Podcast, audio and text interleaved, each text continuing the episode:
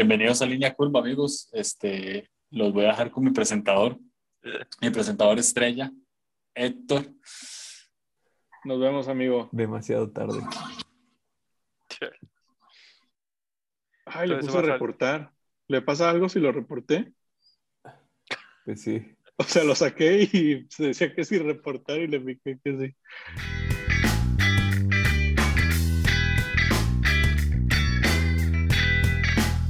Bienvenidos a Línea Curva. Si escuchan este podcast, se van a dar cuenta que no soy Julio, que sí hablo bien y pronuncio las R's.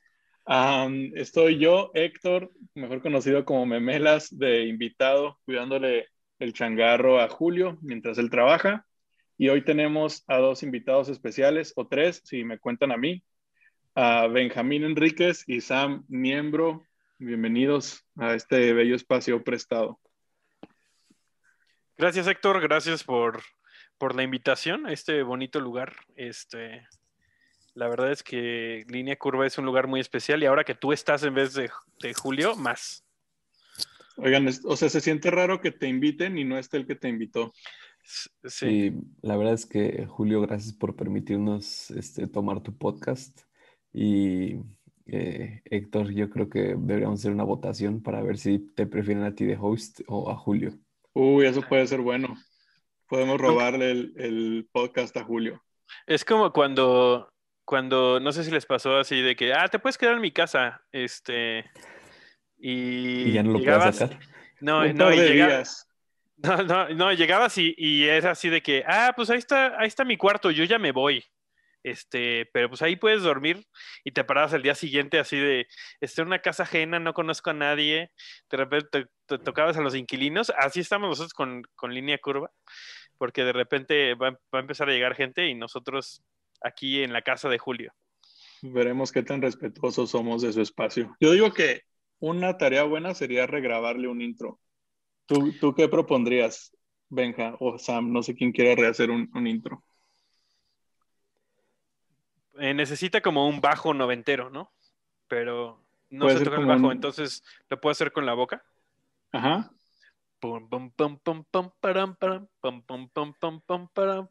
Y tú una percusión, Benja, y yo digo algo. Ya tenemos la melodía. Va, va. 3, 2, 1. Bienvenido a Línea Curva, el podcast donde el 99% del tiempo se habla 100% del enneagrama. Oye, pero, pero, pero, Yo creo que hoy no vamos a... Ah, mira, se activó Siri. Pensó que decía, oye Siri, no, es oye sí. Eh, hoy no toquemos el enneagrama, por favor. No, hoy no. Aunque, aunque yo tengo una pregunta. ¿Qué, número dice Julio que eres tú? ¿Yo o Sam? Tú, no, pues eh, Sam y yo sabemos qué número somos, pero a ti no te hemos podido descifrar, ¿no? No, Julio me ha dicho que soy uno y después que se puso de moda que todos fueran seis, me dijo que soy seis. tres, seis, nueve. Benja dice que cinco. Puedes tirar un dado de nueve lados y lo que salga ese día lo que es salga. lo que Julio diría. Precisamente. O lo que Jesse diga. Oigan, pero bueno, tenemos este bello espacio para nosotros y quiero entrevistarlos de algo que se me hace muy padre. Para quienes no, conocen a Sam y Benja, ah, tienen un podcast juntos, Catálisis. trabajan en algunos proyectos juntos pero a mí lo que se me hace muy interesante es que son polos opuestos. O sea, si tú los ves juntos, nunca pensarías que podrían o serían amigos. Sam se viste como un creativo cool, Benjamín se viste como, como un tío con sobrinos jóvenes, creo que es como lo describiría. con sombrero. Sam escucha como música. Si, como si fueras a ir a San Miguel de Allende, ¿no? Sí, como si fueras a ir a San Miguel de Allende ah, en el 2016. Sam escucha música alternativa y Benja no sé qué escucha. ¿Qué escucha Electrónica, ¿no? Como los bookies o algo así. son muy distintos, pero es chistoso porque trabajan súper bien juntos.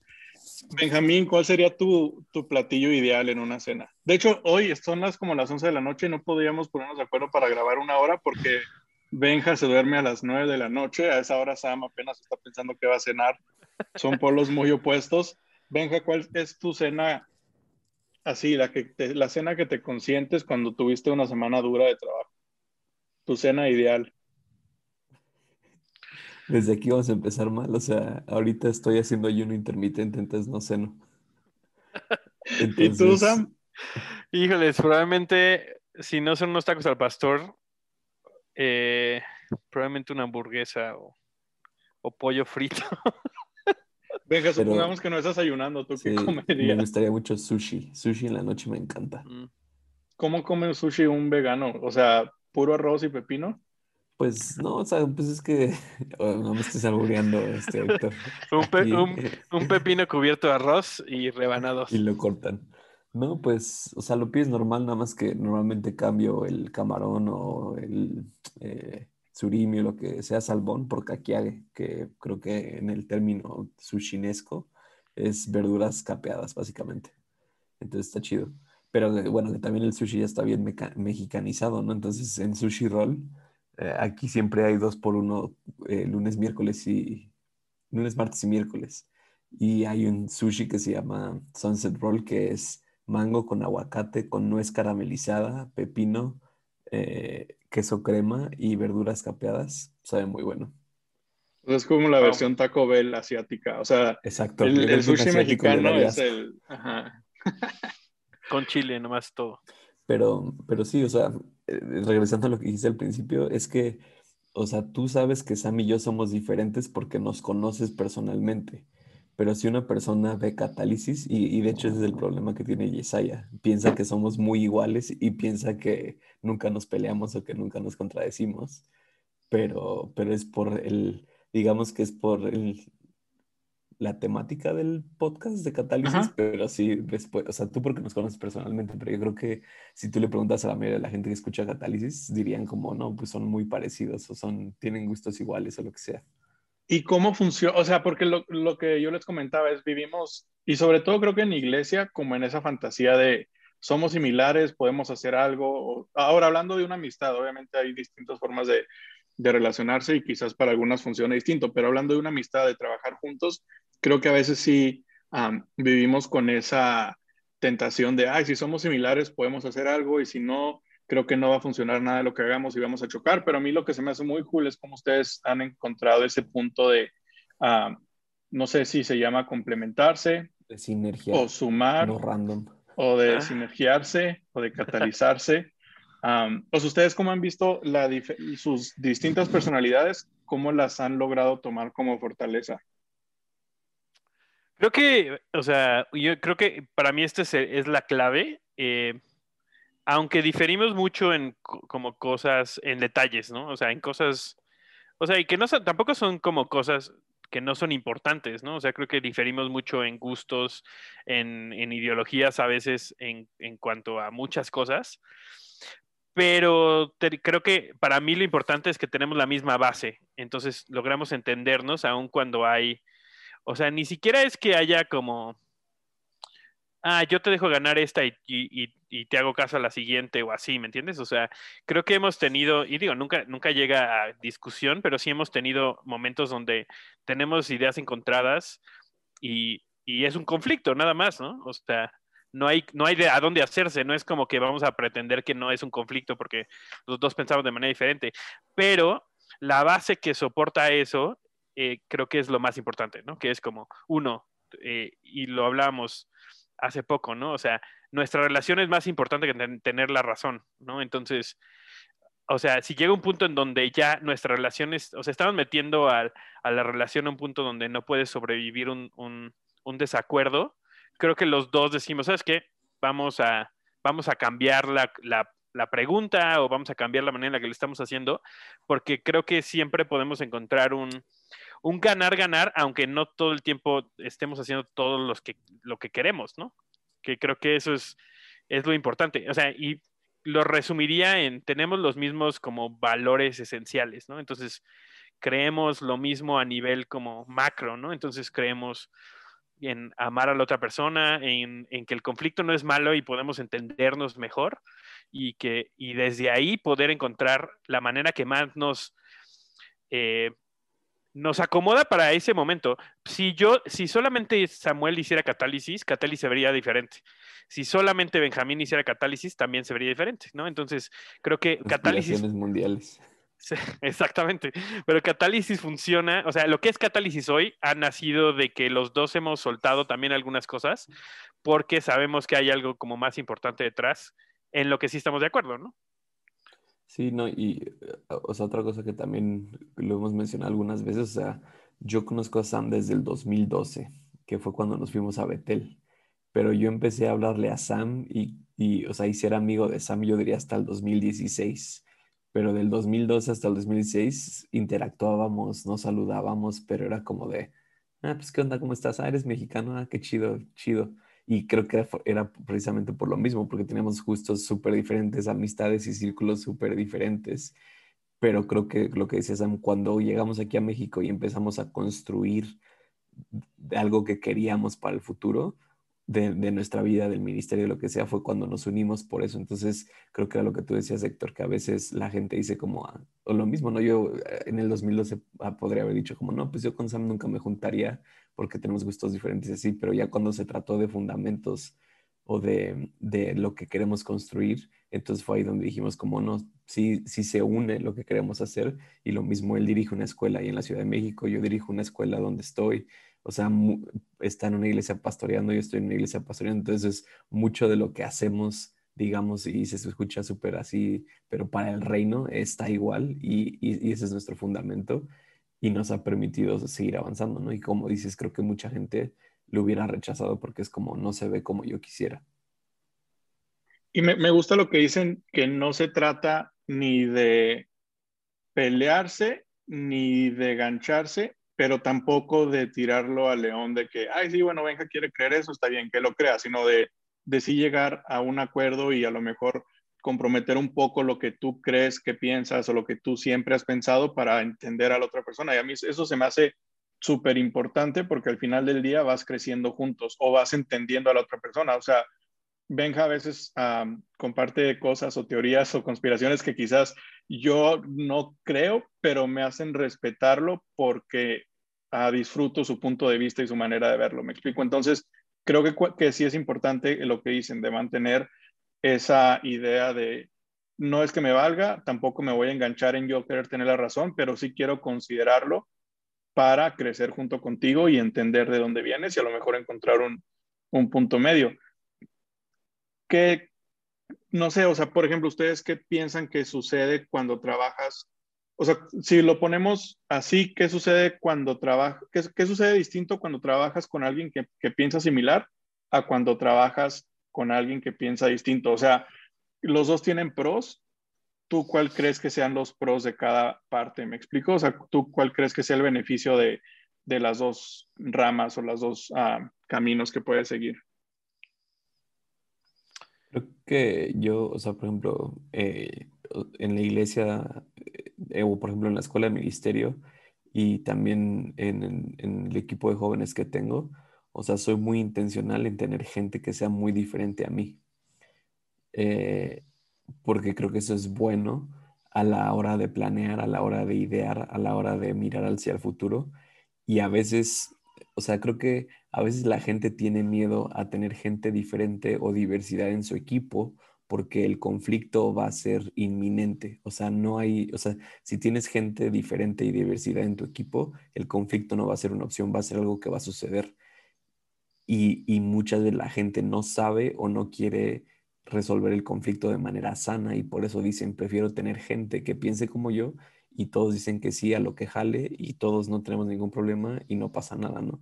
Entonces, y eso también es bueno, pero creo que tu capacidad de crecimiento se limita o se hace muy lenta. Entonces yo siempre trato de tener gente de diversidad o que piensen contrario a mí, porque siempre va a haber conflicto, pero creo que si lo sabemos resolver de buena forma, la, el potencial para crecer se hace muchísimo más rápido en menos cantidad de tiempo. Entonces, para mí creo que eso es lo que, lo que sucede, que cuando hay diversidad no puedes evitar el conflicto, pero si tienes la capacidad de resolver el conflicto de forma sana, entonces eso va a hacer que tu empresa, que tu equipo, que lo que sea, se crezca muchísimo porque estás abarcando muchísimo más que si solo tienes gente que piensa como tú. Que también creces, ¿no? Pero creo que es mucho más lento. Creo que esto pasa mucho, eh, sobre todo en la iglesia, porque asumimos que el, el, mínimo común denominador que tenemos que ser cristianos ya nos hace como a todos ser iguales, ¿no? Y no sé si han oído, pero yo he oído historias de terror de gente que se asocia en negocios porque, ah, es que es cristiano, ¿no? Y, y Pero otra que se me hace bien chistosa es de que un deportista le va bien y es cristiano y, ay, qué bueno que le va bien, es cristiano. Como si ser cristiano ya, ay, qué gusto y ya somos Exactamente. Y creo que... ¿Quién? AMLO. AMLO es cristiano. Exactamente. Y, y, cada quien saque sus conclusiones. Este, pero justamente creo que es una ilusión que generamos a veces, y, y, no solamente pasa a nivel como cristianos, ¿no? Sino también como decir, ve este cuate, eh, eh, le va a los Tigres y tiene un podcast y, está en la iglesia y tiene tres hijos. Y yo tengo un hijo, le voy a los Tigres, soy cristiano y, tengo un canal de YouTube y decir, ya, eso, o sea, con eso es suficiente, somos súper parecidos.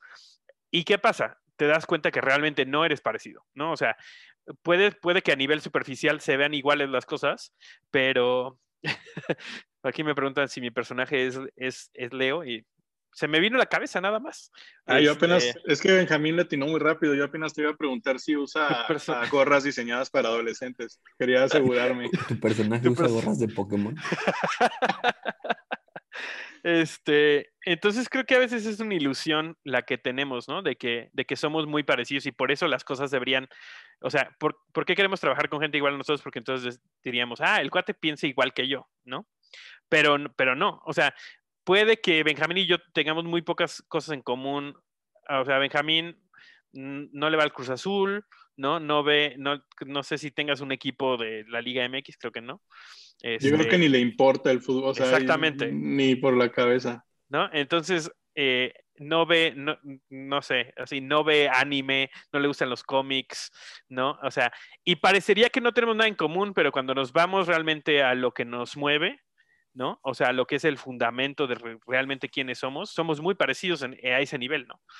Y creo que lo que decía Benjamín sí es importante, porque donde se suceden esos conflictos generalmente son a nivel como, yo pensé que tú ibas para acá y yo voy para allá, y entonces, ¿cómo lo vamos a hacer? No?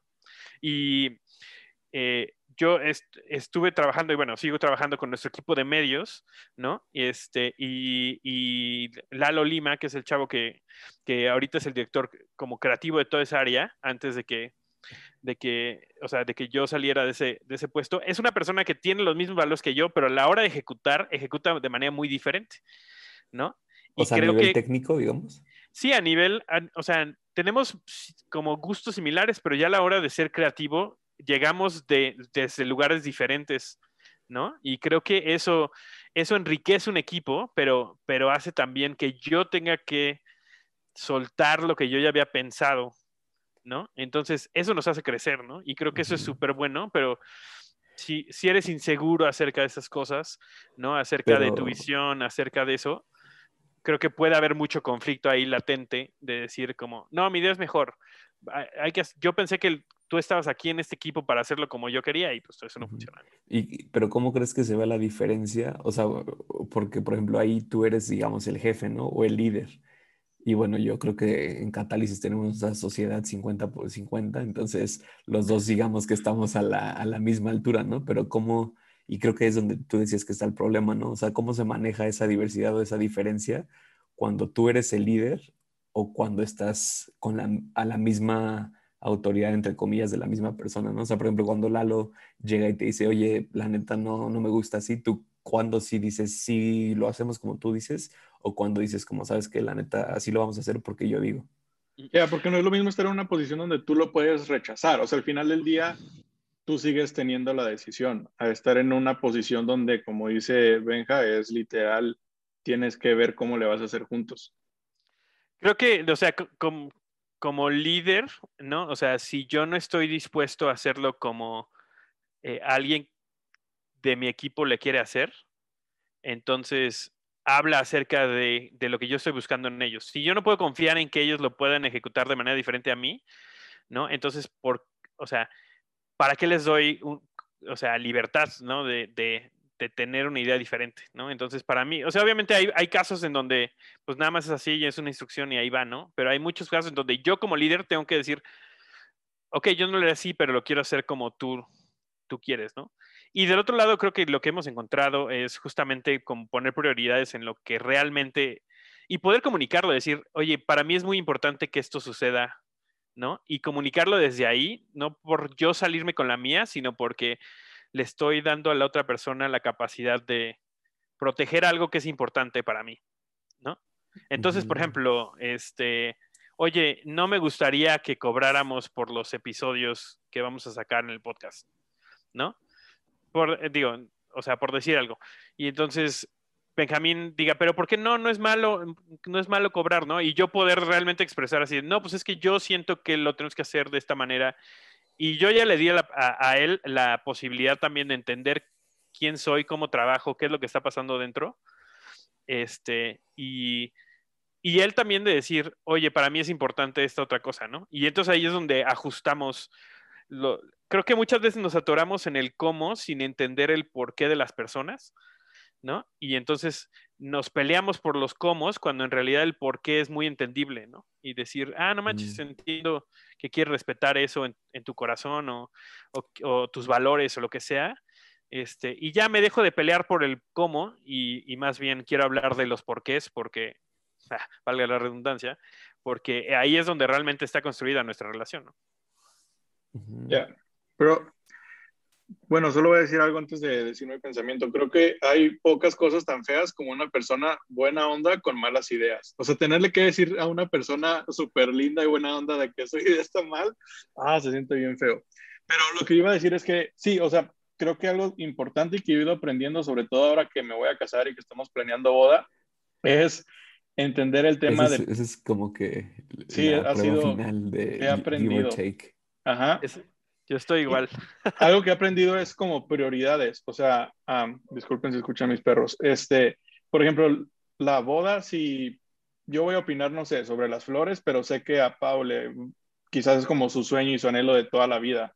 Entonces, eh, voy a decir mi opinión y voy a compartir lo que pienso porque tampoco voy a ser indiferente, pero al final del día sé que para ella quizás es mucho más especial si es una flor amarilla o casi amarilla, que yo las veo casi igual. Entonces es como entender el, si esta decisión significa más para la otra persona, creo que puedo comprometer a, a que esa persona decida. Me explico, y ni siquiera es como un hoy por ti, mañana por mí, simplemente creo que es como algo padre en la relación de, ok, si para ti esto es importante, entonces vamos a darle, o si tú en esto sabes más, por ejemplo, en la parte de creativa, que muchas veces hay cosas técnicas y decisiones como más uh, frágiles, es como que si tú eres el experto en esto, um, vamos a hacer lo que tú decides. Y creo que es lo padre de ser distintos, o sea, el, el cómo también al final te complementas. Por ejemplo, yo en la parte creativa soy cero técnico, yo no sé nada de iluminación, yo no sé nada de calibres, yo no sé. Entonces, si yo tengo a alguien en mi equipo que le apasiona eso, aunque a mí me aburra, al final, um, en ese momento dices, qué padre, quizás no es algo de lo que vayamos a hablar, quizás no es algo que nos apasione uh, discutir, pero qué padre que a la hora de trabajar podamos aplicarlo de distinta manera. Para ti en tu boda, ¿qué es algo que tú vas a decidir y que no le vas a dejar a Pau que decida? Perdón, me fui tantito. ¿Cómo estuvo? Para ti, ¿qué es algo que en tu boda tú vas a decidir y no vas a dejar que Pau decida?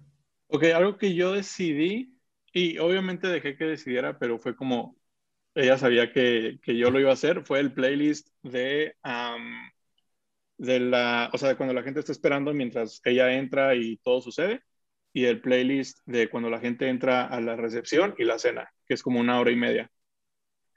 Entonces, yo lo hice y se lo pasé y solo hubo como una canción que me dijo, ah, esta no, y ya. Pero fuera de eso, sí, yo lo hice. ¿Dónde? Era la marcha imperial, lo cual era. La marcha imperial. Quería que entrara con el himno de la Champions, pero me dijo que no. con, con el himno de la Liga MX. Uy, bro, la neta, ve, ah, iba a decir una, ah, no es mi podcast. La neta, el himno de la Liga MX, qué bonito, bro. Más, me pone la piel más finita que el himno nacional, la neta. Eso es lo que yo quería decir. Bueno, Este es un podcast de Costa Rica, ¿no? Pero no vamos a hablar de fútbol. Bueno, Liga MX es una liga de fútbol donde hay un estadio con gente. Eh, una liga profesional de fútbol, este, no sé si la ubiquen allá. Sí, no es donde juega el plomero y el que te arregla el carro en la tarde. Acá viven de eso. Eh, es cierto, Julio, te amamos. o sea, sí es cierto, pero también te amamos. Si Julio estuviera aquí, diría que Costa Rica sí, sí, llegó al quinto partido. y que tienen a Keylor Navas exactamente. Que nunca quiere jugar en su selección, pero bueno, este, eso es otro tema. Este, no, pero creo que, o sea, creo que no hay mucha gente que aprenda como par y va a sonar súper pandereta el término que voy a usar, pero el someterse unos a otros, ¿no? O sea, en amistad, no ejercer poder sobre la otra persona o, o como decías tú, llevar las mates de la relación, ¿no? Así de, oye, pues yo lo hice la vez pasada, ahora te toca a ti hacerlo, ¿no? Este, y como dices tú, o sea, o sea, con, no, no funciona con, con Pau hacerle el, el, oye, ya, ya llevas tres, ya me toca, o sea, una, o sea, esas mates no funcionan, ¿no? Este, pero creo que muchas veces así tratamos a, como a nuestros pares, ¿no? Y constantemente como que, eh, por eso tenemos ese lenguaje de quién es el alfa del grupo, ¿no? Porque es como, quién es el que puede ejercer como presión sobre los demás para para liderar hacia algún lado, ¿no? Y creo que es, es, o sea, es un reto, es un reto trabajar con gente, como decimos nosotros, entre comillas, gente poderosa, siendo una persona poderosa.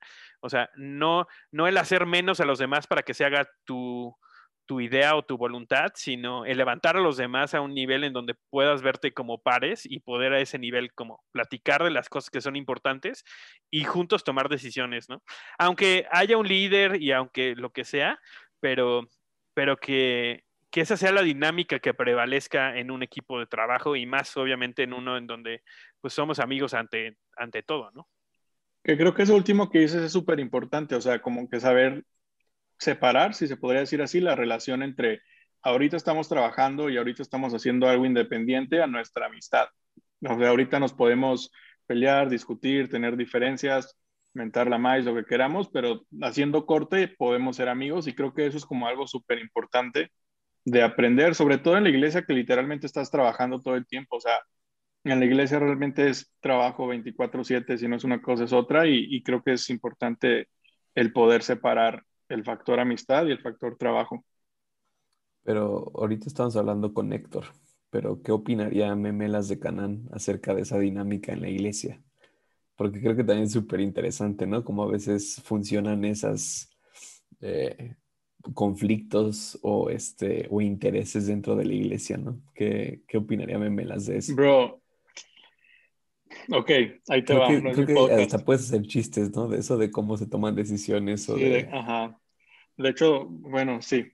Pero lo que a mí más me choca de trabajar en la iglesia es que la gente está sobrevalora el hacerlo para Dios. O sea, es como canta horrible, pero lo está haciendo para Dios. Es como, sí, mm. bro, pero el que está escuchando soy yo y canta horrible.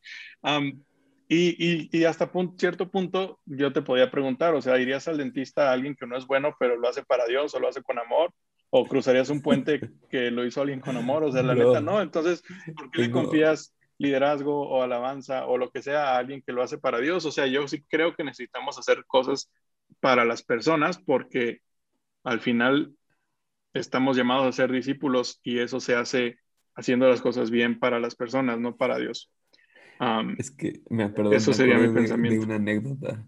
Una vez eh, vino una vino, vino una invitada de Estados Unidos y tú sabes, o sea, tengo muchos amigos y, no, yo creo que también ustedes, o sea, que literalmente en Estados Unidos el dentista es carísimo. Entonces yo tengo gente o familiares que luego viajaban con toda su familia a México, pagaban una semana de hospedaje pagaban el dentista y regresaban y literalmente les salía más barato que, que, hacerlo en Estados Unidos.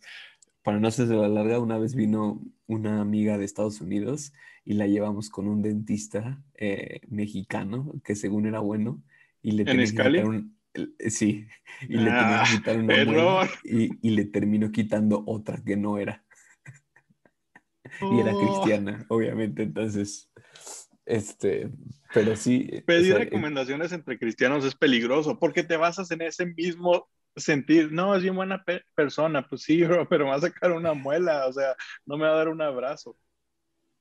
No, y también creo que se, o sea, fallamos en el decir como, o sea, el no decirle a alguien, oye, no está chida esa idea. O la neta, ¿por qué vamos a hacer eso? Eso no está chido, ¿no? O sea, cuando. ¿Y por qué crees que es eso? Porque tú, tú sabes la respuesta. Porque creemos que, que el decirle que no a alguien es algo negativo. O sea, es algo que, que lo va a ofender. ¿Me entiendes? O sea, el decir, oye, oye, esa, esa idea no está chida, la neta, no lo vamos a aplicar, pero gracias por compartirla. Del otro lado, el, eh, un, o sea, nuestra iglesia promedio es como, pero lo está haciendo para Dios, le está echando muchas ganas, ¿no? O sea, y justo es lo que dices, ¿no? Así como, o sea, son cosas que para, para mí, si tú te puedes como get away with, o sea, si puedes como... Salirte eh, con la tuya. Salirte con la tuya en la iglesia con algo que no podrías hacer en una empresa, ¿no? A nivel trabajo, entonces estamos mal. ¿no? Y obviamente creo que la, relación importa mucho, eso, o sea, creo que sí es una, una cultura organizacional diferente, pero a, la hora de trabajar, ¿por qué le echarías menos ganas? Nomás porque es para Dios, ¿no? Como si Dios es así de, ah, pues regala las obras a Dios, pero sí échale muchas ganas para cuando trabajes para, para Slim, ¿no? Porque, pues no sé, pero para Ahora aquí les va una pregunta. ¿Ustedes creen que en la iglesia valoramos más a la gente por lo que hacen que por quienes son? Iglesia general, ¿no? Ajá, sí, o sea, generalizando cultura e iglesia. Yo creo que decimos que lo hacemos. fácil. Yo creo que decimos que los valoramos más por quienes son que por lo que hacen. pero realmente en, lo, práctico no. Pero, pero, o sea, por ejemplo, yo tengo una duda. O sea, prácticamente tú, Héctor o Sam, cómo se ve, digamos, la típica, ¿no? Una, una chica en la alabanza que canta horrible, pero quiere ser parte de la alabanza, ¿no? O sea, ¿cómo se ve esa pandero, Hay guitarra, hay bajo, no cantes. o sea, o sea, pero es como de... Como pero es que la iglesia no es el lugar donde este la gente viene a cumplir sus sueños.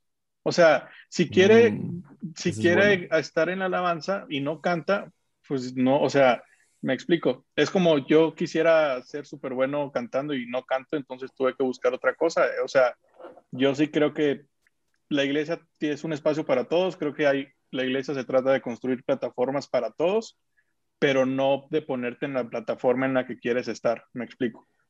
No, a ver, eh, es que nunca había escuchado esa frase, pero me gustó bueno. O sea, ¿cómo era? ¿La iglesia no es una plataforma para cumplir tus sueños? Sí, me acabo de sacar de la manga. Pero ¿qué hay detrás de eso? Porque yo creo que sí le hemos hecho una plataforma así, ¿no? Pero eso nace de que, mm, o sea, de que valoramos a la gente por lo que hacen, entonces nos da miedo decirles que no. Me explico, es más fácil que se sienta valorada porque le dejé hacer lo que la hace feliz.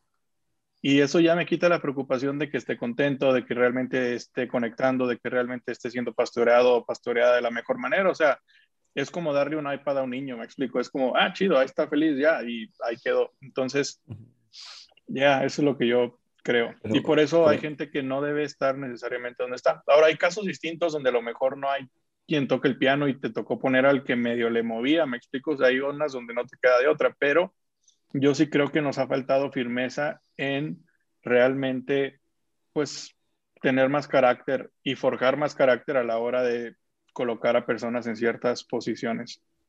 Oye, pero por ejemplo, tú, también estuviste en Hilson, ¿no? ¿Cuánto tiempo estuviste en Hilson? Ya, bueno, estudiando dos años, en total allá estuve cinco, casi cinco. ¿Y cómo viste esa, de, o sea, de lo que estamos hablando, cómo lo viste allá? Porque creo que también, y, nosotros también que estuvimos en Betel, ¿no? O sea, creo que literalmente mucha gente se va a Hilson, no se va a Betel, nada más porque quieren algún día llegar a ser del staff, ¿no? O llegar a ser este, alguien. Pero te la pasas, o sea, todo el tiempo hay gente que desde el primer día ya casi casi se está haciendo que se va a quedar a vivir allá. y chistosamente son los que menos ir, o sea, son los que menos crecen, ¿me explico? Y los líderes son los que eso, ¿no? Se la pasan trayendo el agua o el café. Y gente que neta no dabas un peso por ellos, se vuelven súper buenos. Yo al, al menos allá mi experiencia sí fue que, o sea, por ejemplo, allá, cuando predicaba Brian, que es el pastor principal, solo ciertos camarógrafos estaban como calificados para eso. O sea, se cuenta que no, me acuerdo bien o, más bien nunca entendí bien cómo funcionaba, pero yo camarógrafo que estuve en televisión, había tres estrellas, o sea, había hasta tres estrellas de rango. Entonces, por ejemplo, si tenías dos estrellas, podías estar en la grabación de un predicador que fuera una grabación importante, pero no que fuera algo para tele o para DVD o algo así. Si tenías una, tal cosa, si tenías cero, literal estabas en los eventos entre semana y fojeándote. y además eso era para cada cámara, o sea, por ejemplo, yo solo, había seis cámaras, yo solo podía operar dos, las otras nunca porque era malísimo, entonces, pero también era una cultura donde nadie se ofendía o no nadie, pero no tantos, lo entendías, entonces o, sí, sí había una estructura bastante fuerte en cómo vamos a desarrollar a la gente y qué gente es capaz para hacer ciertas cosas, pero creo que también se absorbía mejor, o sea, no te agüitabas si de repente a ti no te tocaba o no te agüitabas si sabías que para ciertas cosas a ti no te colocaban. No sé si es por la cultura en general, o sea, es como cuando viajas a Estados Unidos que manejas bien y luego regresas y manejas horrible. O sea, llegas a un lugar donde funciona así y es lo que ah, ok, pues si así es, entonces lo, voy a seguir. Me Ajá, y creo que es lo que a veces nos cuesta acá. Volvemos de otro país, de otra cultura, y creemos que podemos cambiar las cosas porque ya vimos cómo son, pero hay mucho equipo y mucha gente que no lo ha visto o que sigue pensando diferente. Entonces, creo que es lo complejo de la cultura. En, me acuerdo en o sea, en la escuela, ni siquiera esto es para aplicar para Battle Music ni nada, ¿no? Que obviamente también hay un montón de gente que literal solamente se mudaba a Reading para hacer eso. Pero en la escuela nada más, éramos 1500 estudiantes, ¿no? Más o menos. En primero. En primero. Aplicaban 350 para el grupo, de, los equipos de alabanza de la, de la escuela que son como, es como jugar en el Zacatepec, ¿me entiendes? O sea, O sea, tienes la posibilidad de que los visores lleguen algún día, pero realmente, o sea, es muy poco. 300 personas aplicaban, se quedaban. ahora, ¿cuántos músicos necesitan para una banda? ¿Seis? ¿Ocho? Hacían como, hacían como cuatro equipos, ¿no? Eran cuatro equipos, eran, ponle unas 25 personas, ya yéndote, ya siendo generosos ellos, así de vamos a meter tres cantantes, y, ¿no? Este, pero, pero la neta es que, o sea, las posibilidades de ser rechazado de ser rechazado en eso son muy altas, ¿no? Y creo que es ahí donde también nosotros como persona que va a la iglesia, queremos que nos acepten por quienes somos, pero realmente lo que estamos buscando es que nos acepten por lo que hacemos. Porque cuánta gente no conocemos que la neta, la iglesia es su vida porque es donde pudo brillar. O sea, en su trabajo no la arma, en su familia, eh, pues cumple, y en la iglesia es un Dios, o sea, todo el mundo lo busca. es un Dios porque sirve o, porque es un Dios, ¿no? Porque a veces se ha ganado eso a base de... Bueno, es un, es un titán, vamos, es una leyenda, vamos a usar el, término relevante. Es una leyenda y pone las sillas y lo buscan y lo quieren y le invitan a un café, entonces, pues no sé, quizás para la gente que no pudo acomodarse en otros lados, la iglesia termina siendo un lugar donde sienten esa valoración, si es que es una palabra, que siempre habían querido. ¿Y eso está mal? Yo creo que sí. Pues depende también qué es lo que estás buscando, ¿no? O sea, creo que hay gente que está buscando en la, en la iglesia lo que quiere encontrar en el mundo y al revés. Exacto.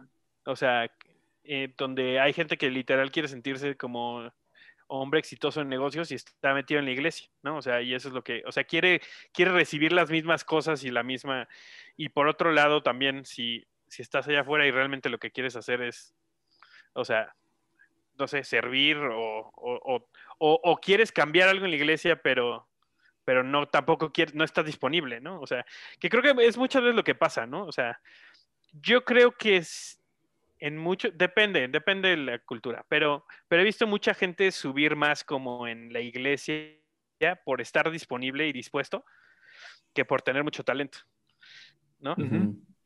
que creo que a veces, o sea, eh, nos mete en otro tema que también es, a veces la iglesia no quiere, o sea, no quiere pagar por el talento que necesita adentro.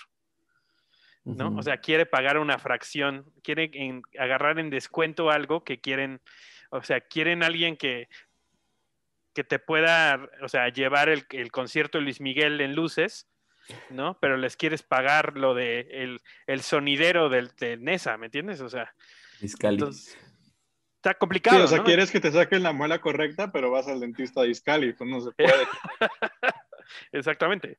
Y, creo que habla también mucho de esa cultura como de trabajo dentro, ¿no? O sea, que sí es, un, es algo extraño, ¿no? O sea, yo, yo trabajando en la iglesia, creo que hago mucho más que lo que, por lo que me pagan, ¿no? Pero también yo entiendo que, y sé que para muchos va a ser esto controversial, especialmente algunos progres, pero yo veo como un privilegio el poder hacer esto para vivir, o sea, ¿no? Entonces hay un balance que encontrar ahí, ¿no? O sea, porque oh, yo sé que me tengo el talento para salirme y trabajar en el mundo y ganar más de lo que gano ahorita, ¿no? Pero, pero también lo que me llama es, es el llamado, o sea, no, no lo estoy haciendo solamente para ganar dinero. Entonces es un poco complicado ahí como encontrar el balance de, de o sea, ¿en qué momento es así de, oye, no, no me pagas lo suficiente, ¿no? O sea, y del otro lado también como lo haría gratis, ¿no? O sea, es que esa fue mi experiencia mucho tiempo. O sea, yo lo haría gratis y lo, hice gratis mucho tiempo, ¿no? O sea, porque me interesaba, ¿no? Entonces,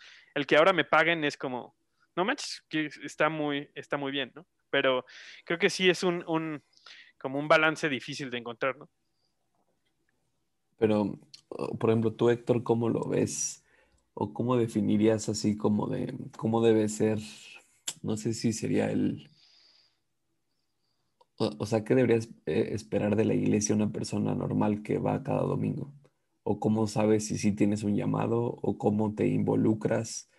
O sea, porque yo sé que tú también sirves en tu iglesia, ¿no? Y apoyas en lo que puedes así, pero también hay mucha gente que no sirve y nada más va los domingos y va a la iglesia. O sea, para ti, ¿cómo, cómo se divide ese sesgo de gente? de los que deciden nada más ir a la iglesia, de los que deciden servir, de los que piensan que tienen un llamado, de los que empiezan a servir y terminan siendo pagados por la iglesia.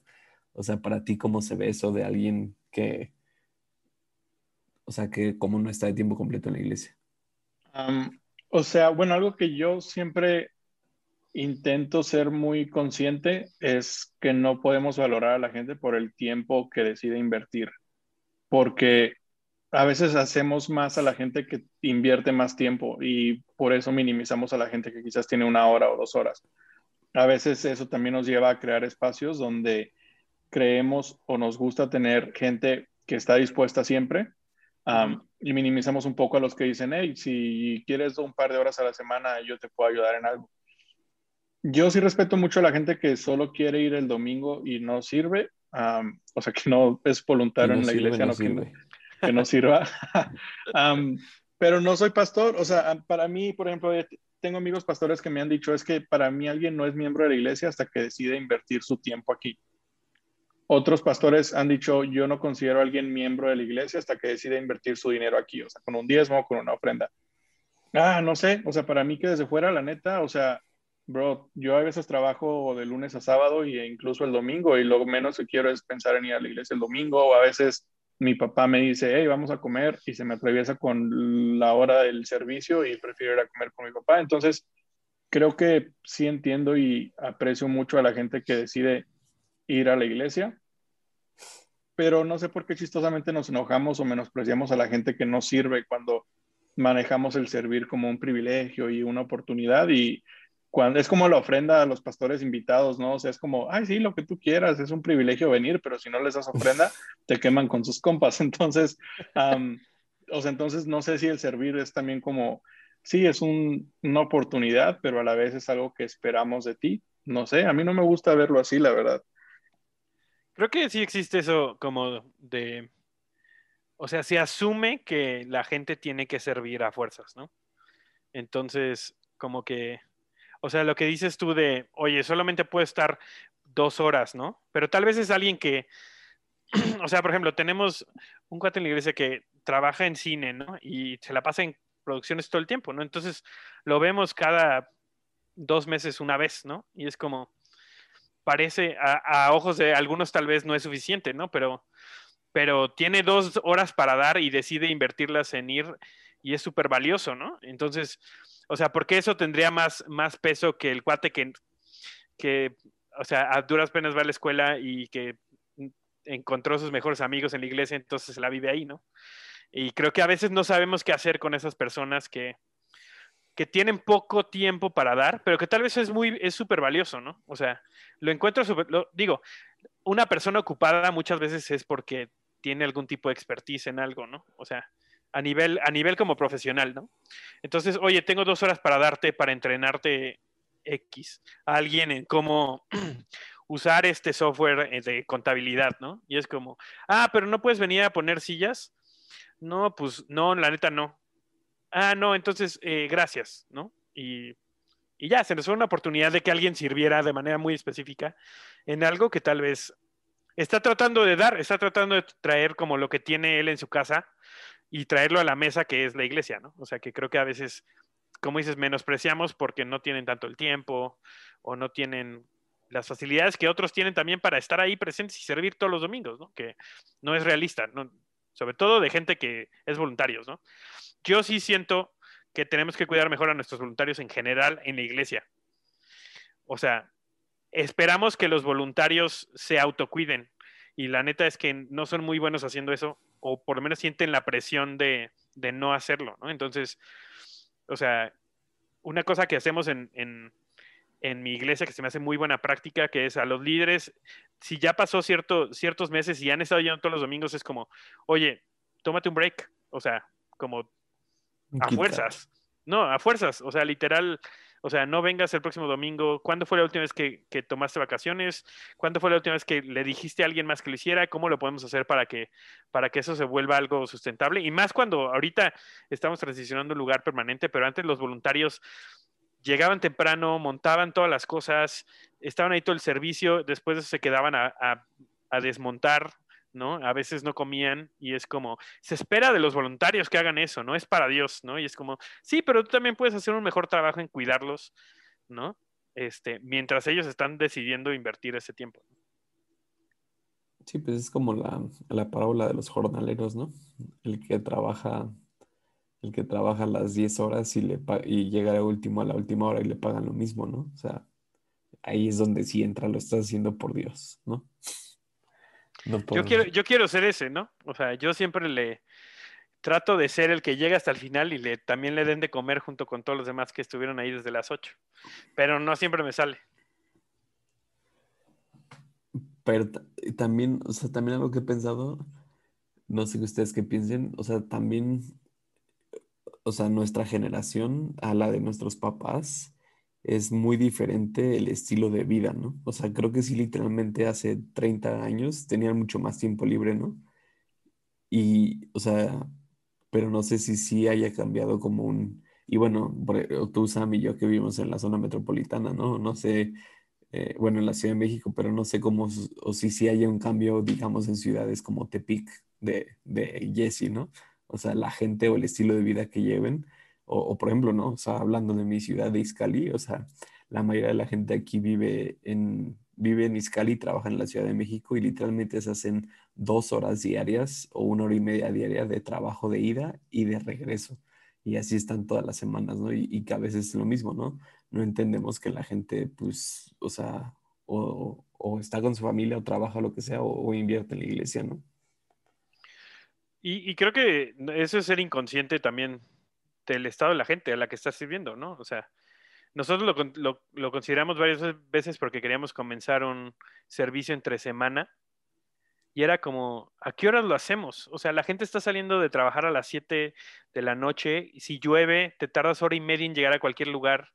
Van a llegar a las 9 y media de su casa, o sea, van a llegar de la, o sea, a las ocho y media a la reunión, van a estar ahí una hora y luego les va a tomar una hora más llegar a su casa y entonces para cuando se van a dormir ya son las 11, 12 de la noche. Uy, para Benja eso ya es sacrilegio. Exactamente. Entonces imagínate que tenemos puros benjamines, ¿no? Aparte de todos sufridos. Entonces, tal vez lo van a hacer porque, porque quieren porque quieren servir a Dios, ¿no? Pero eso no quiere decir que es, la, es algo bueno para ellos, aunque lo estén haciendo por Dios, ¿no? O sea, como no es sabio el, el no cuidar de la gente de esa manera y es que creo que ahorita que mencionas eso también creo que entra el factor de que a veces nos gusta imitar sin entender la... O sea, yo siempre digo que creatividad soluciona un problema, pero cuando el problema de copiar es que estás copiando la solución al problema del que le copiaste. Por ejemplo, acá en el norte, pero para mí, por ejemplo, mi novia que es de Guadalajara, cuando viene acá, le digo de que, uy, está lejísimo, son como 15 minutos, y me dice, no manches. Y una vez que fui allá con ella, me dijo, llega a Guadalajara, a la farmacia, está aquí bien cerquita, bro, eran como 35 minutos. O sea, aquí le das la vuelta a la ciudad en ese tiempo. Entonces, acá en el norte los servicios entre semana funcionan súper bien porque sales de tu trabajo a las 6 con tráfico y con distancia llegas a las seis y media a la iglesia. No manches. A las siete y media ya estás yendo a cenar o a tu casa, lo que quieras. Oye, y a las seis y media ya cerró todo también, ¿no? Entonces lo único que queda es la iglesia abierta. Y tacos y carnicerías. Entonces, no sé, puede que una iglesia acá haga algo que tú en, en Ciudad de México dices, hey, es que mira lo que están haciendo, ¿por qué nosotros no? ¿Qué estamos haciendo? Y es como, bro, es una solución a su manera de hacer las cosas. Acá no sé, somos muy familiares todavía y es de que voy a ver a mi abuelita el domingo y el domingo es familiar, quizás allá no, entonces por eso acá hay servicio entre semana. O sea, al final también a veces nos ganchamos con estar queriendo estar a la par de lo que los grandes, entre comillas, o sin comillas, están haciendo, que nos olvidamos de que al final del día ellos están satisfaciendo necesidades de su audiencia. Y a veces se nos olvidan a nosotros las necesidades de nuestra audiencia, de nuestro equipo, por obsesionarnos de querer estar a la altura de lo que los demás están haciendo. Y creo que ahí es cuando empiezas a descuidar a la gente, porque empieza a pesarte más el no quedarte atrás que el tener a tu gente cerca de ti. Y ahí es donde pesa. De acuerdo. Creo que eh, cuando eh, entregamos lo que estamos llamados a hacer por, por copiarle a alguien más lo que ellos están llamados a hacer, ¿no? Nos metemos en, en problemas. Y creo que a veces son soluciones que se ven no muy ortodoxas en el sentido de que, o sea, por ejemplo, si, si toda mi, si, el grosso de mi población son godines que trabajan, ¿no? Este, seis, seis días a la semana, literal, ¿no? Y entonces el domingo les pido aparte que vayan. Entonces tal vez lo que necesito es un día donde nos vamos a enfocar en que estés en familia y estés conectando y no vengas a la iglesia, ¿no? O sea, a, eso voy, o sea, eso es servir bien a tu comunidad pero a veces lo entregamos como por, no, Dios lo que quiere es que vengas y, y estés aquí el domingo. Dios te pide la, mañana, milla. de las 8 de la mañana a las 6 de la tarde, ¿no? Porque tenemos cinco servicios o no sé cuántos, ¿no? O sea, suena uno, uno suena a algo más espiritual cuando en realidad puede que no lo sea, ¿no? Pero, Benjamín, Benjamín tiene que, tú también tienes, ustedes son de carrera larga en Iscali. Sí, no manches, aquí tenemos ¿No quieres ser parte de, acá? Aquí tenemos reuniones los martes, miércoles, jueves, viernes, sábado y domingo. Y veladas. Y de la Ciudad de México. Y veladoras y equipo de fútbol rápido y escuela. Es que pasa más tiempo, el, el, tiempo en Iscali pasa más lento. Sí, o sea, literalmente, por ejemplo, para mí los fines de semana son así legendarios. Me paro como a las 6 de la mañana y estoy en la escuela de ministerio y estoy ahí hasta las 2 de la tarde. Como y tengo que estar a las 4, 4 y media para jóvenes. Estoy ahí hasta las 8 y luego terminando eh, voy a jugar fútbol con los chavos, con el equipo que tenemos de los jóvenes y muchas veces edito en las noches avisos o cosas que se necesitan para el otro día y luego el domingo es igual, este, desde las 7, 8 de la mañana en la iglesia, de ahí hasta la 1 de la tarde por las dos reuniones así. Y por ejemplo, este domingo tuvimos un curso de 5 horas terminando la iglesia después de la 1. Y aún así tuvimos como 100 personas que fueron al curso. Y aquí es donde Benjamín y yo somos muy diferentes, porque yo me hubiera muerto si estuviera haciendo eso. Y luego preguntan por qué me quiero dormir temprano. pero, pero sí, o sea, creo que, creo que tenemos que encontrar ese balance, ¿no? Y, creo que es más también personal, ¿no? O sea, porque creo que sí hay gente que te da, que tiene esa capacidad, ¿no? O sea, yo sí creo que sí, o sea, hay gente, que, se desvive por estar ahí todo el tiempo y chido, o sea, pero creo, o sea, mi problema con eso es no hagamos menos a los que no, me explico, o sea, no normalicemos el que ese es el común denominador, que puedas estar todo el tiempo que yo necesite. Es la viuda con sus dos centavos.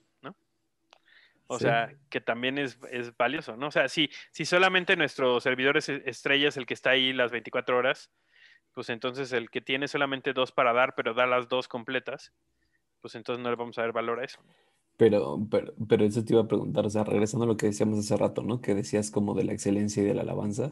O sea, si tienes un chavo, ¿no? Que, que como dices, ¿no? No, no sabe tocar bien, pero es el que está ahí y es el que te la saca a la mitad, pero tiene la discapacidad, o sea, tiene te iba a decir, tiene la discapacidad, no tiene la capacidad, no, la disposición, para, no tiene discapacidad, está bien, este, pero tiene la disposición, pero de repente llega, y, que eso también lo he escuchado, ¿no? De, de, de, las iglesias así, que es como, es más importante para mí el corazón que, que la habilidad, ¿no?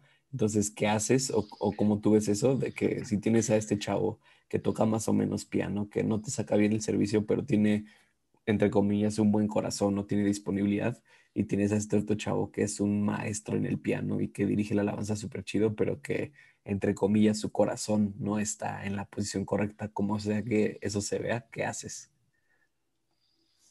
Ok, yo voy a dar mi punto de vista desde que alguien que no es pastor. Ok obviamente hay extremos, o sea, no es lo mismo alguien que no tenga su corazón en el lugar correcto y ande ah, metiéndose con chavas y drogas y llegue, no sé, borracho a la iglesia. O sea, creo que ese es uno de los problemas que tenemos, que nos imaginamos que alguien que no tiene el corazón correcto ya nos imaginamos la peor versión de una persona. Vamos a decir que es una persona relativamente, a veces es impuntual, trae noviecilla por ahí, se echa una chévere o lo que sea, yo pienso que si tú valoras más a alguien dispuesto, realmente es que no quieres batallar. O sea, es como, es el compa que llega, va cuando le digo, le puedo decir que siempre no, le puedo decir que mejor a las 8 de la mañana, le puedo mandar las canciones a último minuto y lo va a sacar. Entonces no me hace batallar y que toque.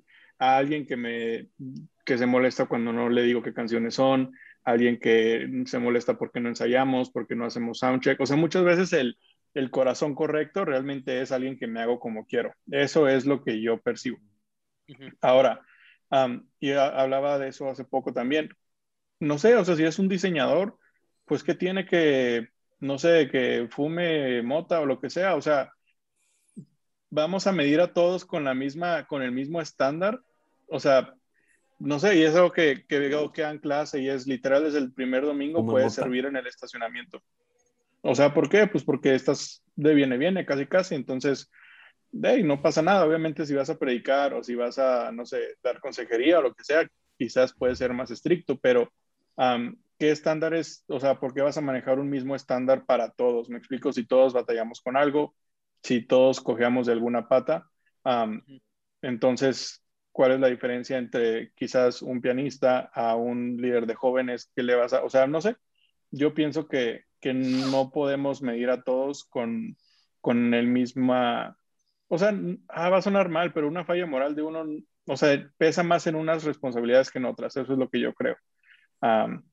entonces, entre eso y el que a veces el, el corazón correcto realmente es una persona más manipulable para tu beneficio, creo que ahí es donde me molesta un poco ese, ese concepto. Ahora entiendo, yo que tengo una empresa, o sea, un empleado que es impuntual, que es grosero, que no es dispuesto, pues obviamente te da un dolor de cabeza, ¿no? Creo que es ahí ya entra a medir el talento y lo que te aporta y ver qué, qué tanto realmente es de beneficio que esté, pero yo no me casaría tanto con el tema de que el corazón ya lo es todo. Creo que lo que dices es muy cierto de a veces cubrimos nuestra, nuestra misma falta de, preparación y responsabilidad como líderes, nada más con gente dispuesta, ¿no? O sea. Sí, porque eh, te parchan todos tus errores. O sea, claro. ah, se me olvidó que había que hacer esto. Uy, pero este compa tiene un corazón bien grande y viene para acá. o sea, no manches, bro. Ahorita no se hace. en el equipo de medios estamos trabajando con, con un chavo que es, es eh, operador de boom para producciones, o sea, en, de todo. O sea, literal está grabando ahorita películas con, que van a salir en Netflix, etcétera, ¿no? Y es un cuate súper dispuesto, pero también conforme más trabajamos, más nos ha requerido a nosotros como equipo, ¿no? O sea, decir como, oye, una buena práctica es tener un, un call sheet dos, tres días antes, ¿no? O sea, saber exactamente qué se van a necesitar, qué micrófonos vamos a necesitar, cuánta gente va a ver a cámara, cosas que yo tal vez nunca hubiera hecho porque pues tengo un cuate que pues le entra lo que sea, ¿no? Y así de, ah, pues ahorita lo resolvemos, lo cual no está mal, pero a futuro, pues también tú no estás creciendo, ¿no? Porque, porque no te requiere a ti nunca como líder también elevar tu estándar, ¿no? De profesionalismo, ¿no? Este, para poder hacer cada vez algo mejor, ¿no? Si se supone que lo estamos haciendo para Dios, ¿no? Entonces, creo que también el tener, por eso optamos por tener gente no muy capaz y que no sepa a veces, mm, o sea, mucho de lo que está hablando, porque pues es más fácil yo sentirme el pez, el pez gordo del estanque con gente chaparra, ¿no? O sea, con gente que, ¿Y a qué me refiero con eso? Con gente que pues no, tal vez está muy dispuesto, pero no tiene mucha conocimiento o habilidad en algún área, ¿no? Este, mientras que si traes tú mañana a Steven Spielberg a grabar tu, tu servicio, ¿no? O sea, te va a pedir un montón de cosas para las cuales probablemente no estás, no estás listo. No importa que Steven Spielberg esté muy dispuesto a estar ahí y dirigir tu servicio, ¿no? y creo que a veces es eso, ¿no? Sí, o sea, confundimos, podríamos decirlo que confundimos el, la falta de disponibilidad de alguien con falta de disciplina nuestra. Se podría decir así. O lo, encubrimos, ¿no? O sea, encubrimos el. Es que ese cuate no es flexible, ¿no? Cuando el cuate te dijo, oye, ¿me puedes mandar las canciones el lunes en vez del sábado en la noche? ¿No? Para que las pueda yo, porque no me las sé y tal vez las tengo que sacar y, ¿no? Y es así de, bro, ahí como salgan está bien, ¿no? Y es como, ¿qué te cuesta, no? O sea, tal vez abre la puerta a gente que, tiene un horario muy limitado, pero que lo puede hacer si le das esas, herramientas y que lo puede hacer muy bien, ¿no? Pero siempre tienes ahí eh, el cuate en la banca que, pues, va que lo único que quiere es una oportunidad de jugar, ¿no? Entonces, no importa si lo metes cinco minutos o diez minutos, ¿no? En un partido que vas perdiendo, de todas maneras él va a decir, sí, yo le entro, no importa. Ahí vemos cómo le hacemos, ¿no? Y creo que eso nos detiene o sea, en crecer como organización, ¿no? O sea, como, o sea, no nada más como y iglesia con I mayúscula institución, sino a nivel operacional, que creo que es lo que a veces, muchas veces sufre la gente, ¿no? Ahí es donde la gente se atora. De acuerdo. Qué bonito Dios de 10. Ahí ustedes. Fueron como 25 de 12. Sam, conclusión y cierre. Conclusión. Eh, creo que creo que si queremos crecer, tenemos que eh, invitar estas, o sea, esta multitud de, opiniones, de, perspectivas, ¿no? Este, y, no tener miedo de comunicar nuestro corazón y dejar que la gente eh, lo haga de manera diferente, ¿no? O sea, si, entiendes mi corazón, puedo, o sea, lo que estamos tratando de hacer como iglesia, como organización, como familia, este, puedo confiar en que lo hagas de una manera diferente siempre y cuando estés buscando este, lo mismo, ¿no? Y creo que si podemos llegar a eso, ¿no? Y ser, tener conversaciones del corazón y valientes y vulnerables acerca de lo que realmente es importante para nosotros, como dices, no nos vamos a estar peleando por el color de las flores, ¿no? Aunque tenga yo muchas opiniones acerca de eso. Y, por otro lado, creo que como iglesia tenemos que crecer ¿no? en, hacer espacio para que la gente pueda servir eh, en, la, capacidad que tiene su temporada, ¿no? Como quiera que se vea en este momento. Entonces, si tienes 15 minutos para servir, sirves 15 minutos, si tienes 24 horas, te armo un internship y te cobro. Amigos, esto fue 10 de 10 alternativo. Espero que les haya gustado y nos vemos la próxima vez que Julio tenga algo más importante que hacer. Gracias. Te queremos, Julio. Bye. Chido. Voy a cortar la grabación. Te saltaste, mi, te saltaste mi conclusión, pero bueno, yo no quería opinar nada de todas maneras. Es que vi que te estabas durmiendo ya. Sí, no manches.